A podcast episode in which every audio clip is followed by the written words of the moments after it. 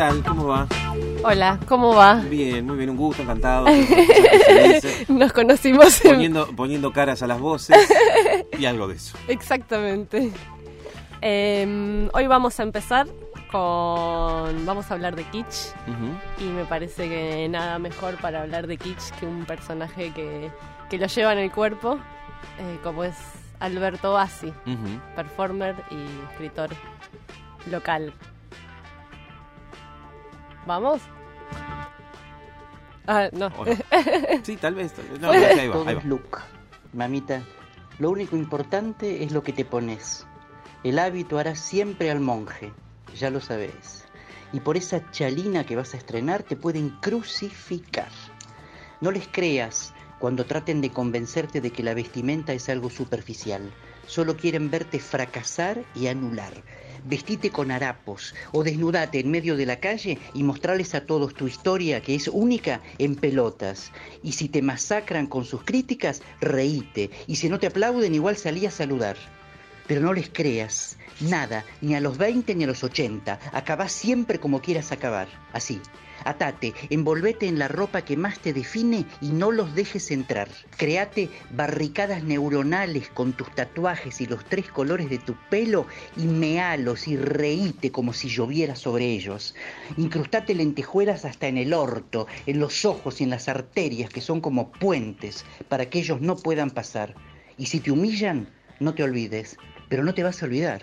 Cada latigazo que te den es una oportunidad para tomar aire y volver a respirar. Wow, ahí está.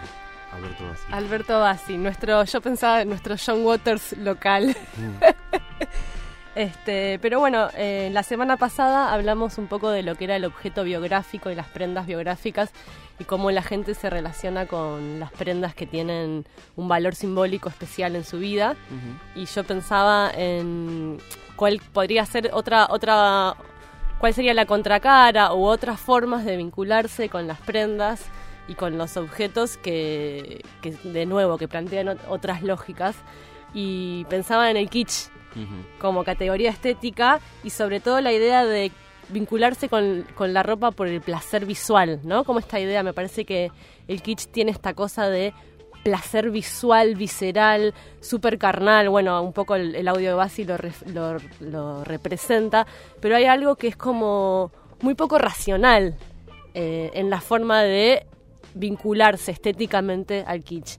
Y bueno, me parecía que era interesante traerlo como, como forma de, pensar la moda y bueno, y un poco ordenarlo, categorizarlo y hacer todas estas cosas que yo hago, que es como explicar de dónde viene. Así que bueno, un poco, si, nos, si pensamos en la historia del kitsch, es un término alemán que surge en 1860 y que en realidad de alguna forma significa simular hay otra palabra que es, que es verkichen, que es hacer pasar gato por liebre, sería. Y en realidad es como un término eh, un poco despectivo em, en relación a lo que sucede en, después de la revolución industrial con la reproducción de objetos decorativos, ¿no? Y entonces eh, ciertos intelectuales o ciertos pensadores empiezan a hablar de estos objetos que simulan otros, no sé, digamos, pensemos en todo lo que es la reproducción industrial de objetos que antes eran artesanales y hoy y en este momento empiezan a fabricarse en serie, entonces eh, y un poco lo que se dice es que em, son, bueno, se los critica por baratos, por falsos, em, por proponer falsos goces, dicen, ¿no? Como la idea de por ejemplo, todo lo que tiene que ver con las reproducciones de santos, de vírgenes, y habla, se habla como de una idea de un falso vínculo con lo sagrado. Es una noción que, en su momento tuvo esa categoría y es como una mirada crítica que podríamos, digamos, adherir o no. Em, esa sería como la parte teórica. Y después uno cuando piensa en kitsch hay como... Podríamos pensar en la categoría más de lo visual, digamos, de la brillantina, de lo, pero sobre todo tiene un vínculo en relación a una expresión popular espontánea, ¿no? Uno piensa en, el kitsch y pensás en objetos populares, ¿no? Digo, desde todo lo que está vinculado al turismo, no sé, la estatuita, la virgen que Mm. cambia de color, em, los elefantitos, todo lo que tiene que ver con el turismo. Em, pero después en la ropa eh, también uno podría pensar en millones de cosas que uno categoriza Sí. como, como kitsch. Eh, y en este sentido hay como mm, dos formas de pensar el kitsch. Está como esto, que es como la expresión popular y que está asociada a la idea de mal gusto. No tiene una traducción el kitsch, no tiene una traducción al español. Uno podría decir, no sé, cursi o mersa. Claro, sí, pero nada que sea literal en ese Eh, sentido para poder explicarlo. no, y siempre tiene como un dejo despectivo, ¿viste? Como, Sí, eso sí queda claro, ¿no? y- y de clase. así. Además, también, sí. Eh, ¿no? Siempre es lo mersa, lo cursi, está, está asociado a ciertos eh, sentimientos de lo popular, sobre todo. Pero bueno, más allá de eso, en, términos estéticos, ahí está, como esta categoría que es todo lo que es el universo popular eh, y las representaciones. Y después hay como un segundo kitsch, una segunda lectura de kitsch, que es como la versión más posmoderna, que es cuando los intelectuales, los artistas, se apropian del- del kitsch, del kitsch como recurso estético y hacen obras. Entonces de ahí tenemos, por ejemplo, todo lo que es la movida camp eh, de Estados Unidos y bueno, un poco al- me pregunto si Alberto Bassi en qué categoría entra, ¿no? Si es en el kitsch popular o es Sí. en esta revers- reversión posmoderna. Eh, yo qué sé, no sé, digo, desde Philippe Starr, que es el diseñador del eh, el que hizo el Hotel Faena acá en Buenos Aires, sí. si ustedes, si alguno entra, van a ver que hay como unos unicornios de plástico puestos en como si fueran eh, alces de, otras épocas, pero hechos en plástico. Y él utiliza la estética del kitsch como recurso estético para para nada, como, como, como elementos de diseño, no, digamos, es una mirada mucho más intelectual. Este, pero bueno, más allá de estas dos categorías, el kitsch tiene, tiene forma. ¿no? Si uno tuviera que decir cuáles son las formas del kitsch, tenemos cosas para explicarlo. Por ejemplo, un recurso típico del kitsch es la acumulación, Sí. ¿no? La idea de muchas cosas, ¿no? Se llama el concepto de horror al vacío, horror vacui. Entonces, en la moda uno podría decir cuando una prenda tiene bordados, más eh, volados, más animal print, Claro. muchas cosas a la vez. Como Eh, alguien puede- recargado, podría decir. Exactamente, la idea de muchos de lo recargado. Y después hay otro, una- otra cosa que podríamos decir que es lo sinestésico, en el sentido de que apela a más de un sentido, ¿no? Mm. Eh, zapatillas con olor a chicle, eh, muchos canales sensoriales, eso. Eh, la brillantina que no solo es, por ejemplo, las lentejuelas, no solo tienen brillo, sino que tienen tacto. Claro. ¿no? Uno, la lentejuela, uno es una textura visual, pero es una textura sensorial y táctil. Em, sí, bueno, el animal print, todo lo que es del peluche, todos esos recursos apelan a dos o tres sentidos a la vez. Em, entonces uno podría pensar en e- elementos técnicos que, que- Y después, por ejemplo, hay otra, hay otra cosa que define el kitsch, que no es solo en la ropa, que es, se dice inadecuación Ajá. que es como que no cumple la función que debería cumplir. Ahí entran, por ejemplo, todos los gadgets. ¿Viste? Esos que no sé qué. Sí. Además de tostadora, eh, es despertador. Sí, sí, sí, sí, claro. o esos celulares chinos que tienen como funciones que no tienen como lógica entre sí. Ujú. Pero mm, en la ropa uno podría pensar en todas esas prendas que tienen falsos bolsillos. También. Mm. eh, bolsillos que no abran, cordones que no ajustan, ¿no? Una bota con cordones que tiene cierre. o botones que no cierran nada. Son como típicos recursos de lo kitsch y que si uno empieza a pensar tienen que ver todo el tiempo con la idea de simular, ¿no? Como la idea de de, de simular algo. Está todo el tiempo esta idea de que no es auténtico, no es un no es un bolsillo auténtico, no es una piel auténtica. Claro, en algún punto retomar eso que decías de, de Sí. gato por libro, la expresión alemana. ¿no? Exactamente, es un poco esta idea de eh, simular. Y para mí ahí es re interesante porque te hace preguntar por qué es lo auténtico. ¿Quién Mm. define, no? Sí. ¿Qué es lo auténtico y qué no? Bueno, en el arte hay categorías donde uno dice, bueno, esto es auténtico. Toda la línea de lo que es el arte aurático que dice la- lo auténtico es lo que tiene la mano del pintor detrás. Eh, hay cosas que uno podría decir. Pero bueno, con la industrialización es más difícil. Y, digamos, es, se, se resignifica lo que es lo auténtico y lo no, ¿no? Esta cosa, pensemos toda la industria del falso en, digo, desde la salada hasta toda la ropa china. Sí.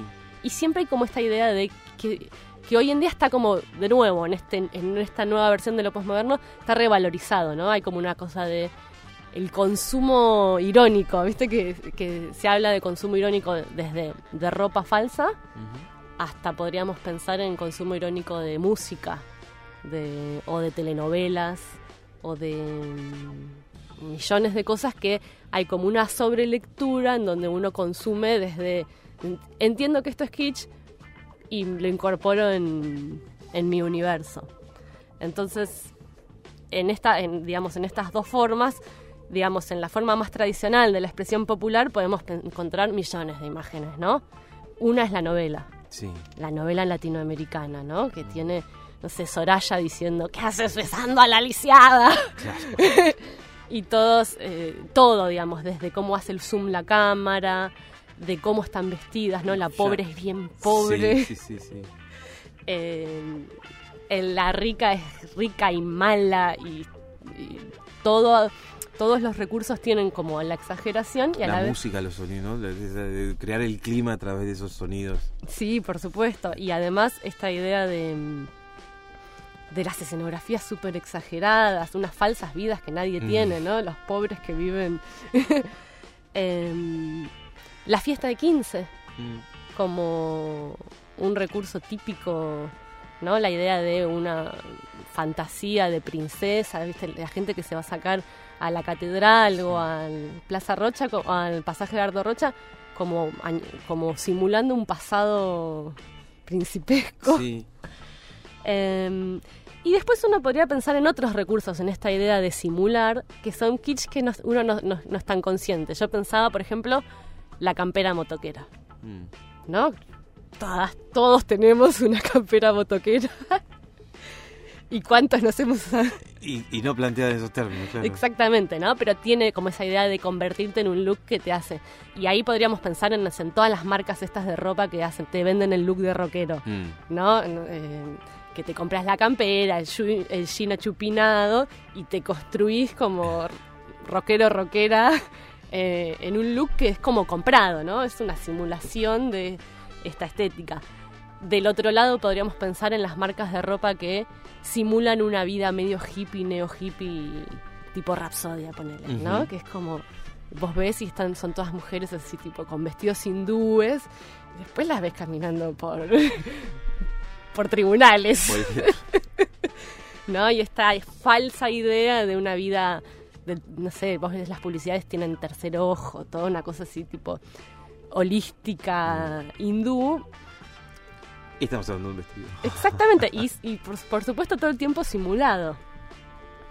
Em, la idea como para mí es muy clara la idea de la falsa emoción, ¿no? Mm. Bueno, como si uno se comprara un vestido de Rapsodia y fuera más, más zen. O Sí. si comprara una campera de cuero y tuviera más rock. Más rockesco. Este, después como del otro lado eh, tenemos en esta idea de la, la lectura más intelectual del kitsch, tenemos casos como más concretos. Y hay uno que para mí está en el medio que es la Nana Fine. Ajá. La Nana Fine es al borde porque en realidad es como una representación de la cultura kitsch yankee. Pero hay una lectura, digamos, y hay una apología. Sí. Pero bueno, todo el vestuario de la Nana Fine con esas polleras de. Bueno, es. Podríamos hacer un capítulo entero de la Nana Fine con, no sé, esto. Tiene eh, minifalda de leopardo con chaquetita de leopardo tipo torero, con el cuello de piel sintética.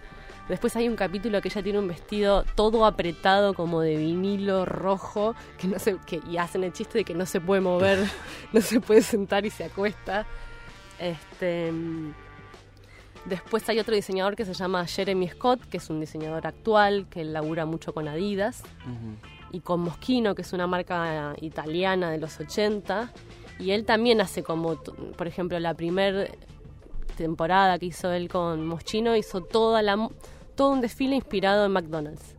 Entonces, no sé, las carteras eran cajitas felices Sí. con símil papas fritas Eh, y además los mezclaba como con la estética de, la, de, de Chanel, que es como algo re cool. Ujú. Y bueno, y todo era en amarillo y rojo, con las M gigantes, de Moschino y no de McDonald's. Em, Italia tiene toda una tradición con el kitsch. Em, hace poco se. Bueno, el año pasado se hizo el document, la, peli- la serie esta sobre Versace. Que, que. Ay, ¿cómo se llama? Ricky Martin hace del novio de Versace. Ajá. Y bueno, Versace es uno que está como en el medio también, podría decir. Sí. Porque él, por una, por una parte, revaloriza todo lo que es la cultura italiana, todo lo que es eh, lo- la, la estética arquitectónica de los. eh, las flores y estas molduras así súper recargadas, y él las pone en, en la indumentaria.